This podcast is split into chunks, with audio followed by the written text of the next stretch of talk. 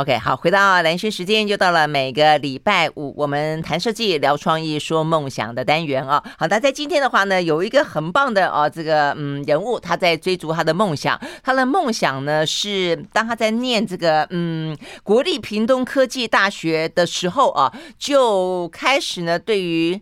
黑熊哦，突然之间呢燃起了兴趣，然后呢就一头栽进了呢这个呃黄美秀老师所带领的台湾黑熊的研究计划。一转眼呢，这个研究黑熊，跟着黑熊的足迹，呃，走遍了台湾的山林，也就二三。二三十年，哎，有二三十年吗？二三十年的时间了哦。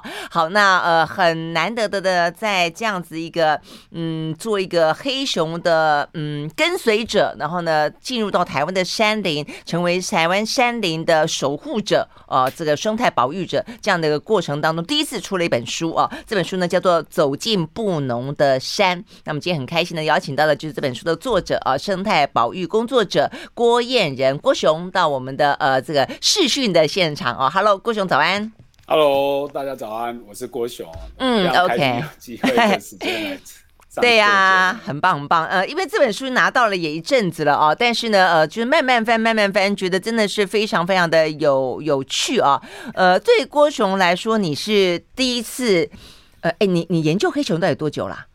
我研究黑熊从二零零七年开始，二零零七年哦，那也还好嘛，二十年不到哎，欸，对，二十年不到，对，二十啊，但是也十几年了，就是了，就对，默默的也超过十年了。然后一开始其实也是像志工了，因为要研究黑熊其实蛮困难的，没有那么有机会碰到这个物种。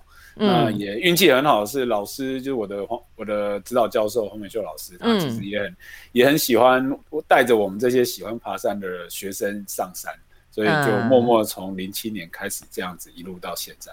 OK，所以你是一开始因为喜欢山，然后呢才开始想想说，哎，有那么个机会去靠近山林，然后就顺便去做这个黑熊的研究计划就是了。没错，其实我一开始是一个只想要爬山的学的。不念书的一个学生啊，对，然后，然后就因为这个机缘，让我有机会进到山里面去之后，嗯、其实因为黑熊的关系，其实打开了我对台湾山林的世界，然后包含认识这本书的一个很重要的主角，就是布农族的生活的传统领域的地方的一些故事。嗯嗯嗯，哎、可是你一开始只是喜欢山，那后来发现去做这个黑熊的研究，我发现你在做黑熊的研究，一开始你说是像志工一样吗？其实蛮辛苦的哎，那你不会觉得说啊，算了，那我就去爬我的山就好了，干嘛还要去蹲在那里，然后呢去数说啊，这个黑熊喜欢吃什么？喜欢吃青刚櫟，所以我要去数数看呵 呵这一棵这一棵树，呃，一年产多少青冈粒？我看你这个书里面讲的非常好笑的，就不农族的大哥还会说。你不是做动物研究的吗？你干嘛做森林研究？天天在 数果子。对啊，这个过程，啊、嗯。其实，其实您您 提到的这句话，其实我我们的就是美秀老师，其实以前也常常会这样对着我们讲。他就说，如果你喜欢爬山，你就不要念书，你就去爬山就好了，干嘛留在这里？嗯、那他其实是是要我们去思考到，或者是提醒我们，就是说，其实做研究这件事情，自然有他的牺牲奉献的地方。那当然也有他辛苦的一面，可是自就会有他愉悦丰收的那另外一面，所以我觉得做研究的过程其实就是这个样子。那早期在做工作真的蛮辛苦的，现在回头想一想，因为我们所有的研究的样区其实是在深山里面，嗯，我在台湾可能很难有人。山的哪里？哪里的山？我们要在玉山国家公园里面一个叫大分的地方，这个地方走路要三天呢、欸。我常常跟很多朋友在讲说，你可以想象哦，走路要三天才可以到达你的研究样区，坐坐飞机三天都可以环游世界，可能两三圈了。可是我们要走、uh. 走路要三天之后，你才可以开始第一天的工作。所以我们等于要进到山里面工作。第四天才是我们开始工作的那那一个时刻。哦、那那所有的东西都这三天是不是有点像是一个从文明走进自然蛮荒的转换期？有没有这种感觉？我觉得入山仪式是有的。一开始我没有这样的感觉，哦、但是因为没随着时间这样不断的累积，我发现它其实这前面这三天是最珍贵的，因为它就如同刚刚您提到的，它其实是一个转换期，也是一个自我成长的一个时间。因为你一路山之后，你所有的决定都必须要靠你自己，因为你没有讯，你没有讯息，你没有手机的联络方式，所以你。即便你现在忽然想到说啊，我忘记带了某一样器材，嗯、那你都要现场想办法解决。所、嗯、所以这个其实是一个很强的、哦、很缓慢的历练，让我可以去独当一面的面对，去解决自己的问题。嗯、我想这是应该很多很多现在的研究生或青年学子，他们可能比较没办法想象的，因为你一到山里面去，你什么都要靠自己，你没办法打电话求救说，哎、嗯欸，老师我忘了什么，或老师我面面对了有个东西。跟我想的不一样，要怎么解决这种问题？是你没办法在山上真的哈？哎、欸，可是问题是、嗯、十几年前跟现在比起来，就路也没有比较通一点，还是说它刻是刻意被保留？然后手机的讯号也没有强一点，是它都没有、欸，都没有，就还是这个样子。十年如一日，是哈？对，大概就是登山口一进去就没有讯号了。嗯哦，坦白讲，我觉得这也很好。我觉得要保留一点点，就是不被 文明入侵的地方。但是，哎，那你有没有人是这个样？就是说，你说，呃，三天过后才会到达你真正工作的开始嘛？啊、哦，有没有人一开始就迷路的，嗯、就就到到不了？其实会有，会有。我们蛮多学弟妹或我的同学，他们其实发现前面这三天竟然是如此的辛苦。其实一下山就发现人生好像可以去寻找另外一个 更更值得投资或更值得前往的方向。真的哈，对，那但是我不会觉得这三天是一个辛苦，反而觉得它是一个享受，因为它让我到了一个就是没有人的地方啊，这个没有人的地方是充满着野生动物，所以进到里面去就好像解解解放了，然后可以可以每天有机会去。目睹到野生动物啊，然后看到动物是一件很快乐的事情。真的哈、哦，好，那你你后就是你去那边，经过三天走到那边去呢，原来你才知道说，哦，这是你们要做黑熊研究的地方。然后呢，然后你你你为什么你什么时候看到黑熊的？为什么你要花那么多的时间去数那个青冈櫟？那个櫟是一个木字旁一个快乐的乐嘛？啊，这个櫟树青冈櫟的果子是因为黑熊吃它吗？是的，其实很多动物都很喜欢吃栗子。然后这个栗子其实就像我们在夜市买的糖炒栗子是同一个家族。我们人类吃的那个糖炒栗子，然后到了森林里面有别种栗子是黑熊喜欢吃。我看照片，我觉得很像《冰原历险记》里面的那一颗，是不是同一种啊？其实是同一同一个家族，哦，同一个家族，对，就橡实就是了，有点像，嗯，对，oak 我们讲的，嗯，oak 对。OK，好，那为什么你要去数数那个？是因为要这样子去统计，或者是去估算黑熊什么时候会来吗？是这个意思吗？当然，当然，因为其实我们、哦、我们其实要 要跟大家讲的是，我们其实，在那个地方，即便那个地方黑熊很多，但是事实上我们都看不到黑熊。都 真的吗？都看不到黑熊。对，你只能知道有熊在此森林，但是嗯。看不到就是看不到，因为熊真的很敏感，它也许听到人的声音，它就跑掉了。嗯，所以为了为了要了解，但是为了为了要了解黑熊的一些行为，所以我们变成不得不就是转转向去研究它吃什么。因为 是因为看不到，对，所以所以能够了解他吃什么，自然而然我们就可以去掌握到他的一些不管行踪啊、秘密啊，或族群啊，或活动的时间，这些资讯就会很重要。哦、你这样讲，我们以前 TVBS 有一个那个呃生态摄影师，呃，后来是一个大大大，我们都叫他大导哦，就他叫张真朴，他拍了台湾的黑熊纪录片，嗯、所以我那时候就听他讲过。我刚刚就是二十几年进 TVBS。就听他在讲那个故事，他等好久好久，也是一样。我我听他在讲，我有点忘记，但是就是说，它是一个漫长的等待跟非常非常非常辛苦的过程，就是不是你去就有，对，对不对？对，我觉得这个是另外一个弥足珍贵的事情，就是他很花时间，甚至你会徒劳无功。嗯，然后，嗯、但是他也让我们重新的反思一件事情，就是大自然并不是按照人类的节奏在走的。嗯，没办法说，就像好像现在很，就是现在的都市社会，你你可以强求效率、快速，或者，但是在到大自然里面去，你就是必须配合它的季节时间的脉动去走。嗯嗯嗯，但是你终究还是看到了黑熊，对不对？对，在多久之后？在多久之后？大概有七八年之后，我才有机会目睹我人生第一次遇到台湾黑熊。哇，那天哪心情非常的激动，真的非常激动。你是做黑熊研究七八年后才真的看到黑熊？对对，对，那个 真的是看到的那一瞬间。如释重负，我 可以坚持下去很不简单，所以他是一个、啊、呃老天爷犒赏你。但是那个黑熊知道你等他等很久了，我我觉得他应该很莫名其妙，因为他就看到一个人类怎么会突然这样子靠过来，但他他是有稍作停留。我我自己是到现在我都蛮感谢那一只黑熊。那一只 对，因为它其实是可以立刻跑开的，它它可以，因为也许听到人的声音，它、嗯、它就立刻离开现场。但是也许它好奇我是谁，或也许它没见过人类，嗯、所以它稍做了一点点停留，让我有这个机会目睹到那一只黑熊。那一瞬间，我、欸、你，你描述一下，对对对，哎、欸，你你你那你那次怎么样？就是说，它是一个，它纯粹就是一个。有天时地利人和的问题吗？还是它就是偶然出现啊？那它是公的还是母的？是大的还是小的？事实上，其实是一个很偶然的机缘。我一直到现在都觉得，要遇到黑熊，嗯、你没办法用很刻意的说：“哎，我这张上山就是一定要看到黑熊。”你就是通常我们遇到熊的时候，都是那种最不期而遇的那一瞬间。嗯，像比如说转角遇到熊啊，嗯、你根本没有遇到自己哎，转个弯度，一头黑熊就在你面前的时候，那种就是让你措手不及。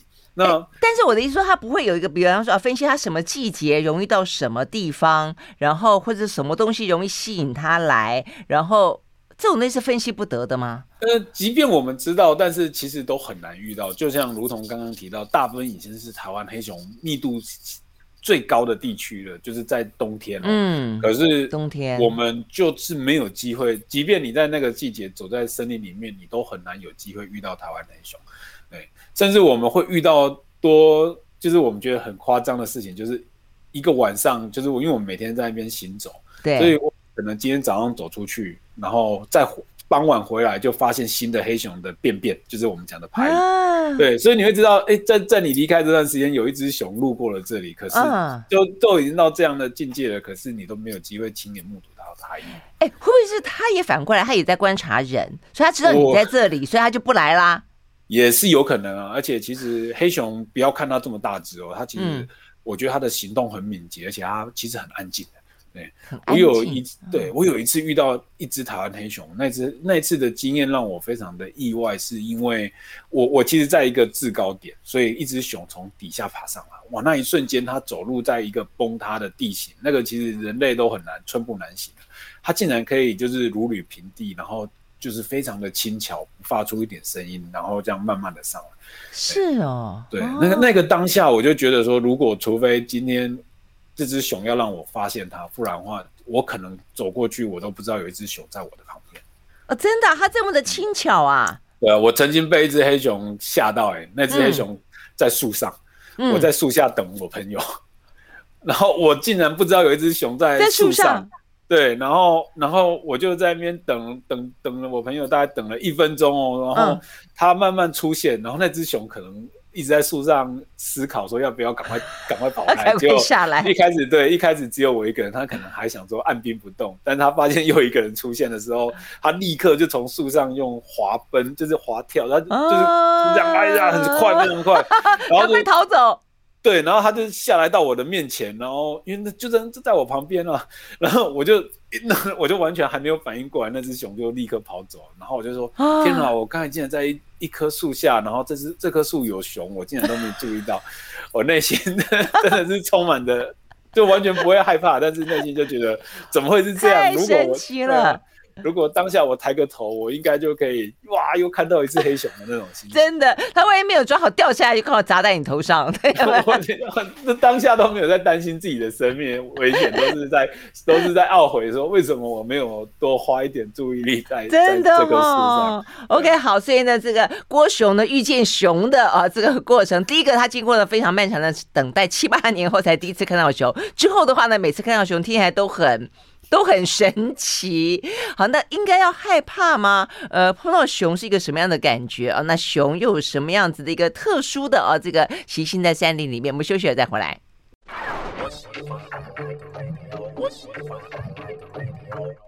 好，回到蓝轩时间，我们继续和线上，我们今天有视讯录影啊，这个在进行中的是台湾的生态保育工作者啊，他是呃黑熊研究了很长的一段时间，呃，他是郭彦仁，郭熊。好，那呃，因为你就是因为你大家怎么样，是山里面的人都知道你喜欢熊，你在研究黑熊，所以就叫做就叫郭熊嘛，哈。呃，其实对啊，大部分人都都都叫我郭雄，一部分是因为我在研究黑熊，事实上，另外一部分很大原因是因为我的身材很胖。这个绰号其实 从我国中就开始了，我国中的同学都叫我郭熊，因为我国中的体重接近快一百公斤。哦，真的哦，那还蛮重的。你你多高？我大概一百八十公分。哦，对，就胖胖重重，那你真的有点像一只熊哎。对啊，所以就被同学叫熊，然后没想到叫着叫着，竟然真的跑去研究了台湾。真的，那你真的跟熊很有缘分。好，OK，好，所以呢，从你七八年研究熊之后才看到第一只熊，到刚刚我们在广告的时候，我刚刚问郭熊，他已经看过了一二十只熊了，对不对？应该有这么多了，对。哦，OK，好，都是不期而遇嘛，哈。几乎都是不期而遇。我我目前还没有机会可以，就是就是说，哎，我这趟上山要看熊，所以就让我看到这样。真的，真的是，他也不是那么容易被你看到的，就是了。OK，好，哎，那你看过那么多只，你嗯，有没有哪一只熊让你印象特别深？而且，哎，我先问，台湾的黑熊到底还有多少？目前？台湾的黑熊真的数量没有到很多，对，我知道，大概我们的老师估算大概就是两百到八百只。哇，你会听到这个数字非常的落差很大，怎么会最少两百只？乐观一点到八百只，是一千。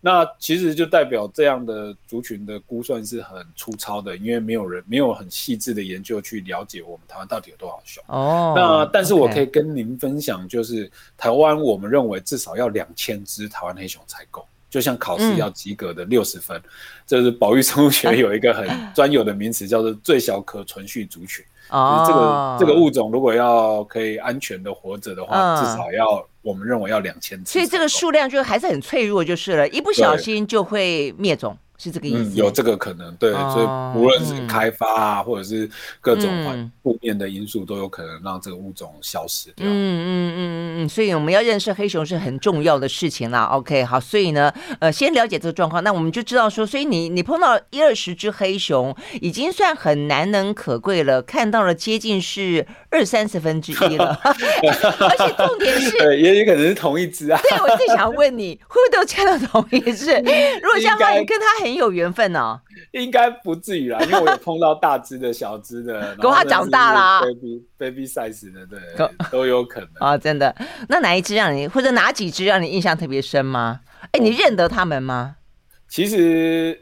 我我可以有，我曾经做在做研究的过程之中，有认识一两只台湾黑熊，就是它脸上有一个很大的伤疤，嗯、也许它应该是一只大公熊，哦、因为公熊可能为了、为了就是为了抢地盘啊，嗯、或或跟遇到其他公熊会打架，那他就有一个很漂亮的伤，就是一个很帅气的伤疤。嗯，嗯哦，那那只熊印象深刻的原因是因为它可能很年轻，所以它身强体壮，它的肌肉非常的发达。你宛如就像是一个动作片明星的那种 那种姿态然后脸上有一个很大的伤疤我就觉得他很帅。所以那时候我们就会透过自动相机去拍，如果有拍到他的影片，就会想说，哎、欸，他最近在哪里？这样的心情去看待他。嗯嗯。事实上，每一次遇到熊都很兴奋啊。我觉得没有每一只熊到现在回想起来，每一次的经验都很都让我非常的就是。也都可以聊出一一大串很长的故事，譬如说，我最近一次遇到熊是转角遇到熊，真的是转角遇到熊。然后那一次的心情就也没有认为自己会遇到一只台湾黑熊，嗯，所以我我听到前方有动物在跑的声音的时候，其实我一开始以为是一只水鹿。因为那个声音听起来很大声，uh -huh. 但是因为你根本就不会觉得是熊.然后水鹿也很大只，所以我想说，哇，心情就是即将要面对一只大水鹿的那种心情。结果没想到一转过来，就是大概当我前一秒在想说遇到水路的下一秒就。露出头了竟然是一只一个乌黑的大头，我就我就当场尖叫，我就我就因为我真的没有想到自己会遇到黑熊。哎、欸，多大？它多大？我那只熊跟我差不多高，甚至比我还高，因为它，站起来吗？它有站起来，因为它就是。他可能刚好转角转弯要过来，我转角遇见郭雄，他也吓一跳，他他，他也吓一跳，所以他因为他吓一跳的瞬间，他就是站起来，他并不是要吓我，他其实想要赶快跑，嗯、所以他就是，但他太大只了，所以他他有做了一个就是站起来回头的动作，哦、就是他站起来，然后后脚，然后就是。转过去，啊、真的、啊，他好像人哦。对，那一瞬间就在我面前展示了他的巨大的身材的时候，我 我我当场就 尖叫出来，我就哇，有熊啊！然后我后面的朋友就吓了一跳，因为他们离我有一点距离，他们不知道我到底遇到什么东西。啊，叫完的那一瞬间，我自己就羞愧了起来。我说，哎、欸，我明明是研究台湾黑熊的人，我竟然会。对到面到面对熊会叫叫叫尖叫成这样，是真的有点好笑。对我下一对那个情绪很复杂，因为你当下是很兴奋的，哇，看到黑熊了，然后但是又掺杂的恐恐惧，因为真的距离很近，然后因为这个恐惧，所以身体就是不自主的发出了尖叫声，就是，所以我就然后又又觉得自己怎么可以这么的不专业，遇到熊可以这样。遇到熊明明就不应该是用尖叫的方式处理，可是你觉得就是这种很多情绪掺在一起，这很像偶像粉丝看到他心目中的那个，对不对啊？都有对啊，就又觉得啊，就是又有一种心心情，就不要不要跑，不要跑那么快，签名签名签名，对。然后他就熊就就这样离开了。那那那个瞬间真的是到现在脑袋都可以有那个很强烈的画面，然后甚至刚刚提到那只在树上。就是被我守住的黑熊，然后我竟然没有注意到它，我内心也蛮蛮多这样子的。呃，哎，好，那你刚刚讲说，呃，这个专业的人士看到黑熊，请问应该有什么反应？对，其实应该有什么反应？其实我们都会鼓励，哎，就是宣导了，遇到一种就是安静的慢慢往后退，对，因为毕竟它还是一个大型的。食肉目动物就是还是有一些危险性，虽然它很可爱，嗯、黑熊真的很可爱，我一定要强调很多、嗯。真的哈，对，但是这么可爱的动物其实都有可能会，还是会有可能会伤害人嘛，因为它如果把你当成威胁的话，嗯嗯、所以我们自己也很小心。即便我们知道我们研究的动物是很稀有的，不容易遇到的，甚至模样真的很可爱，但是我们也也不会因为这样去忽略到它其实是自然的猛兽。嗯嗯，所以你说只要安静的、慢慢的往后退，基本上来说，它不会去伤害人。是的，台湾的黑熊，我们目前的资料，它就是吃果子，它是它是素食的吗？它其实是杂食的，它但是它有八成的食物来源都吃植物的果实，嗯，或者是植物的叶子，甚至根茎，但是它还是会有办法去狩猎哦。我们曾经有朋友目击到一只台湾黑熊去追逐水鹿。一只成年的水鹿很大哎，一百二十公斤哦，其实甚至占跟人类一样高的那种身，就是很大的鹿。嗯，然后他说他就是亲眼目睹到一只黑熊在追一只公水鹿，然后那个水鹿就只有逃跑的份。那那个那个那个瞬间非常的震撼我。所以就显然这个物种虽然它它很可爱，又吃很多我们讲的吃素，但是它还是有能力去追逐哦动物。而且感觉像鹿跑得很快耶，熊会跑得比鹿还快吗？对啊，所以我们就觉得更讶异啊，它竟然有办法去追逐到一只体型跟它差不多大的动物，而且这只动物也跑很快。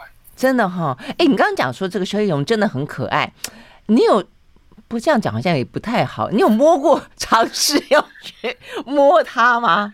有啊有啊，我们因为我我其实后来跟着美秀老师有在从事弹黑熊的捕捉细放的工作，哦、就是我们会去把它上颈圈。嗯，对对，做研究之用。对，嗯、因为做研究的关系，所以让我又有跟一般人更不一样的体验，嗯、就是去触摸到这个这个物种。啊，摸起来什么感觉？真的是毛茸茸 的，软软的还是硬硬的？软软的，对。软软的。但是它的它的手臂就很有肌肉，就是每一只熊不一样，有的熊就是吃的肥肥的，那个肚子就是就是啤酒肚，然后 就是很摸起来很舒服。然后有的熊就是很结实，硬就是壮壮的，然后有的熊也会瘦瘦的。对，那但是摸起来都蛮舒服的，而且熊有一股很特殊的熊味，我必须这样讲。熊味是臭臭的毛皮的味道，嗯、因为没有洗澡的关系吗？我我我觉得并不像是臭味，它有点像有我们可以如果要我比你，也许就像体味吧。但那个味道并不会让你觉得就是恶心或很臭，它会有一股麝香，哦、甚至闻起来有点像麝香味的那种。是哦，对，然后那个味道还蛮明显的，就是所以每次处理完熊，手上都手指都是那个味道。哦，哎，那会说你还没有看到熊，你就先闻到熊吗？呃，我我其实有想过用这种方式去追逐黑熊，对啊，不过目前都还没有这个机会，因为其实熊的味道。虽然很明明靠近闻会闻得到，可是毕竟我们人类的鼻子不像熊的鼻子那么的好，没没那么好。对啊，对啊，嗯、所以除非它真的就在我附近很靠近了，不然我才真的很难的。哦，哎，那熊都是单只出没，它不会有一家人，有没有？嗯，大部分会一家人，就是妈妈带小孩。所以如果你看到母熊旁边有一只也许体型略小的熊，那通常都是妈妈带小孩。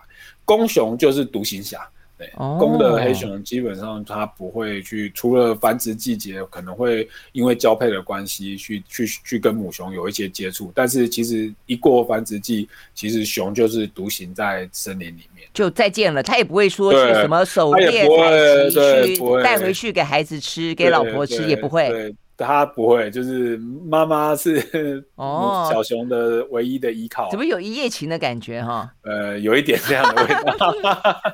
对，OK，所以这也是了解黑熊习性一个蛮有趣的啦啊、哦。嗯，OK，我们休息再回到现场。那事实上，当这个郭熊进入到呢呃我们的中央山脉到大分去的时候，感受到的虽然一开始是为了呢追逐黑熊，应该讲一开始是为了爬山，后来呢燃起了对黑熊的兴趣，但是他慢慢慢慢的认识了更。更多包括呢山里面的人，比方说布农族，比方说山里面其他的一些呢植物动物，在他这本书里面呢看起来都非常非常的精彩。我们休息，马上回来。I like 好，回到兰萱时间，继续和线上啊这个视讯邀请到的是郭雄，呃，郭彦仁，他出了这本书《走进布农的山》啊。那既然讲到呢布农的山，当然我们就不只是聊黑熊了啊。呃，布农的山里面呢，很多很特别的人跟很特别的一些动物。我们先讲人好了，因为我觉得这个呃布农族，你认识了这些大哥们，好像对你的整个的嗯、对于山的感情跟对于呃布农他。它的文化，我觉得好像起了很大很大的变化的感觉，对不对？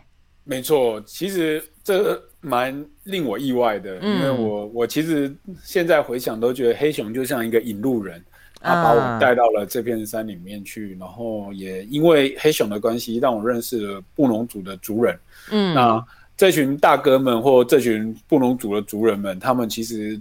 展现给我或带领给我或让我学习到是很不一样的登山的跟山相处不一样的方式，对，他们不一定用登山这两个字，因为山对他们来讲就是家，所以所以他们都有时候听到我在登山，他们都会很纳闷，为什么要登山？对，因为因为其实进到山里面对他们来讲就像回家一样，对的事情。嗯嗯，而且我看你书里面有讲到，就是说登山你实际上是会设定一个目标。而且呢，可能爬越高越好。然后呢，你会有那种要挑战巅峰，要去战胜它的感觉。但是，当你把这个山当做你的家，在你的描述里面像是一个心灵的原乡的时候，就比如说你在里面的每一时每一刻、每一分每一秒，其实它就是一种相互的互动跟感受。我觉得这种感觉更棒哎哦。嗯，对，我觉得我自己是对于山有这样更更强烈的期许，嗯、就是因为如果我是为了登山，那其实我是带着目的性进去山里面的，也许我就是要完成，嗯、比如说攻顶这件事情。嗯，可是这样的过程很容易忽略了登山过在山里面行走的带来的一些享受或乐趣或一些观察。那自然观察又跟部落的人在山里面生活的样貌又有一点点落差。那我从他们身上其实体会到，他们跟山之间的互动其实是更更温柔的，而且是更长远的。因为这个地方就是他们的家嘛，所以对你的家是有维护的，是有照顾的，是有是有感情的。嗯嗯，不一样。对，在你这本书里面讲到很多这个布农族的一些神话。跟一些故事，像我呃，包括他们一些用语，其实都非常的有意思。像我先前去年的时候，我去台东玩，然后我也是很喜欢山，所以我就去参加那个栾栾山的那个什么森林呃体验就是了。哎，对对对，我们进去的时候，就像你现在我你在书里面讲到，就你进去之前，你一定有一个祭祀的仪式，就有一个入山的仪式，你要呃带小米酒啦，你要带槟榔啊，然后呢就要跟他们说，呃，我要进来。来了哦，好像又要跟山林之神跟他呃说个话一样，像这样子的一些呃他们的跟山相处的方式，还包括你里面讲的几个，就好好玩啊。比方说呃没有木材了怎么办？他们就会讲一句什么，我还把它抄下来，叫做什么啊？海海诺海诺南没没木头了，海诺南 海诺南是赤杨杨树的。布农语，布农语，你跟他说我没木头了，然后在他们的神话里面，赤羊就自己跑跑跑跑进屋子里面来，抖一抖，然后呢，枝桠就掉下来了，然后枯枝就掉下来，就让它烧。我觉得好好玩哦，他们的故事怎么那么有趣啊？嗯，听到他们的故事，其实就是他们从他们的生活之中跟故事，就是可以感受到这个民族是跟山有很强的互动。对，对啊，因为他们赤杨这个树其实就是一个很适合拿来生火用的的树种，所以就因为这样，我我当然因为我自己必须很。很如实的讲，我毕竟是学科学出身的人，所以有时候我在解读这些很浪漫的故事的时候，就会很很理工脑的方式去去扑灭它的一些浪 浪漫性。但是我就会去理解说，哦，这其实人早期就是森林跟森林的互动啊。但是我觉得这其实也是他们看待自然的方式是跟我们不太一样的，因为他们会会想要用很。情感情式的方式去形容山这样的一个环境，嗯、那入山仪式其实也恰恰好是这样子，就是他们把自己放到这个山里面去的时候，不只是跟山沟通，也跟自己沟通，就是告诉自己说：“哎、嗯欸，我要入山喽，那就是我我可以摒除一些我现在的苦恼或烦恼。”嗯，我觉得这是入山仪式很重要的一件事情，就是它放松了我的节奏。因为尤其是现在的都市生活，我也常常很快速的转移。譬如说我前前一天在在办公室里面赶着报告，过着很很都市人那种很朝九晚五的生活。可是下一下一天，我可能已经到了台湾的某一座山的登山口了。嗯，这时候其实我就会很习惯用入山仪式，让自己调整一下节奏，不要再带着那种平常可能在山下非常匆忙的心情啊，嗯，赶。赶路的那种那种状态到山里面去，就是把自己放掉这样的心情。嗯嗯，但事实上这些神话，你刚刚讲说你这个理工脑，但是你 你你还是记录的很多哎、欸。嗯，对我来讲，我其实是一个充满好奇心的人。我觉得这是台湾做野野生会想要到山里面工作的人应该有的共同点。我们对于我们不认识或我们。看到的一切都非常的好奇，不只是对我们研究的物种，譬如说黑熊好奇，我们也对这边的人有他们的行为或他们的文化也很好奇，那也也想要去理解学习。对，那更重要的是，我觉得从他们故事之中，其实我也是嗅到了这些人跟自然互动最最完美、最和谐的一种状态啊。嗯嗯，而且我觉得有一种尊敬就是了，就是说，嗯，理解跟尊敬。比方说，像是呃，你你有讲到说，有一天你们在睡觉的时候，然后听到水路的声音，哎，在他们的传统当中，他们说啊，这是老天爷给送礼物来了。没错，我我我我问，我听过很多部落的长辈，他们都这样讲哦。他们会说，他们可能就是来这个地方做完入山仪式，其其实动物就靠过，就是可能晚上有一只水鹿靠过来，他们会觉得这是一个，就是过去自己的就是祖灵祖先们给的礼物。我觉得这个是一个很浪漫的想法，因为因为动物其实不太会靠近人类，所以你如果要打猎，即便你要打猎，你都要可能。要走去到比较远的地方，或这样去寻找，那甚至很多时候是会根本就是无功而返，对，无功而返的。但是今天突然有一只水鹿靠到你身边来，附近来，其实那个好像就是有人把它赶过来，对，那就你不用不用出去就可以，可以，对对对，嗯嗯，所以一个是他们跟祖灵之间的感情，就是祖灵守护着他们；一方面，我觉得也就是那种你也不要多。你就一只来，对，它就满足了你狩猎的跟生活的需要的话，你就不要再去山里面去进行无谓的杀戮，有那种感觉，对，对不对？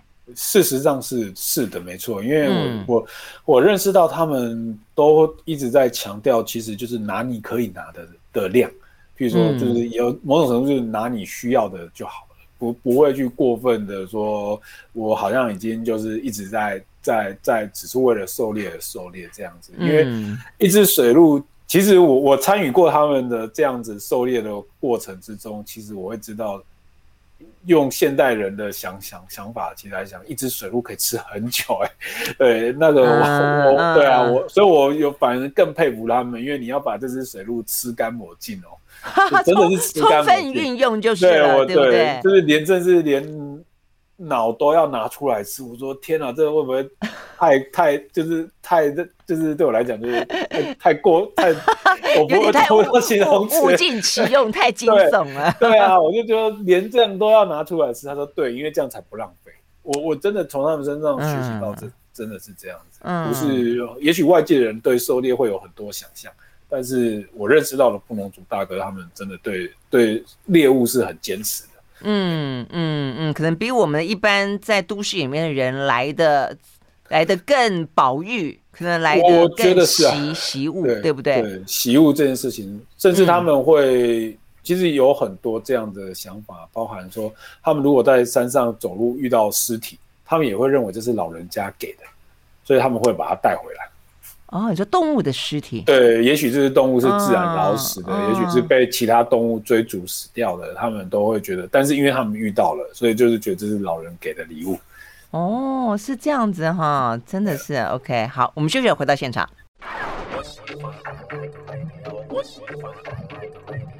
好，回到蓝轩时间，继续和呃线上视讯邀请到的呢是郭雄哦，他是台湾的生态保育工作者哦，来聊天，聊的是这一本呢《走进布农的山》。那在这本书里面，我觉得就是一个不管是对台湾黑熊的认识，然后对台湾山林之美哦，因为我也很喜欢台湾的山，从大学开始，因为啊带队啊登山的关系。但总而言之，我觉得那种感情，包括布农的文化哦，你里面有讲到说，呃，布农族的话语里面跟山林之间之间的亲近是超。乎想象的哦，像有一个地方你讲到说八通关古道，他们的话里面的意思怎么讲哦？布农语，哎，结果呢翻译成翻译成国语意思就是软软的，哎，我觉得好好玩哦。那为什么是软软的呢？他说哦，因为八通关古道那个地方很多杜鹃花，杜鹃花掉落下来之后呢，就铺满了这个步道，所以走过去呢，踩在花瓣上面就软软的啊。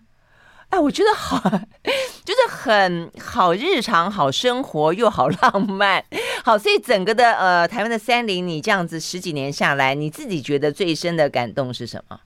我觉得最深的感动就是入山的那一刻，看到大自然的那一瞬间，就会让我非常的放松啊。所以其实我也很，我都会鼓励我身边的朋友们啊，就是一定要到山里面去，因为。坐在都市的环境里面，其实我 都我都觉得是灵魂枯竭。但是到山里面去，其实你会被自然的一切给吸引了，给放松了，给打开来了。那那真的是一个很很棒的充电的过程。那我我我自己是很喜欢野生动物的人，所以如果有。有机会，其实我都会鼓励大家，其实可以去亲眼看一下台湾的野生动物，去认识野生动物的、嗯、的美好。那多多跟部落的人啊，或山里面的人去学习。嗯、其实你会发现到台湾真的很多样性啊，那个那个世界是缤纷的，那个绝对不会是我们想光我超越我们想象的那样子的空间。嗯嗯，所以你觉得一辈子在这个山林里面，呃，你会觉得这是你一辈子要做的事情？我我自己是很喜欢啊，我 甘之如饴的在台湾的山里面，不论是做研究、爬山，或者是跟着部落的长辈去认识不一样的地方，而且我我自己都觉得我还没有认识完呢，我才认识一个布农族。台湾有这么多的原住民族，哎、哦，对呀、啊、对呀、啊，所以没错哈，所以布农族，所以你有打算再去其他的地方这样的多走走吗？其实光布农族，我就很想认识其他地方的布农族。就像我们一开始聊的，啊、台湾有南投有布农族，台东有布农族。啊、那每一个布农族，其实因为他们的环境有不一样的生活的文化语言都不一样。我只认识了花莲卓溪乡的布农族。啊，OK，好，所以呢，我觉得我们就是生活在这块岛屿上面，我们自己觉得自己好像已经了解了很多很多，但事实上呢，还有好多未知的，那我们不曾去探究的地方。其实它就像是刚才郭雄讲的，这么的丰美啊，不管是植物，不管是动物，不管是整个的山林的感受。好，所以非常今天今天非常谢谢这个郭雄跟我们聊这本书《走进布农的山》，希望大家有机会也走进呢你心里面，不管你爱哪一座山。谢谢喽。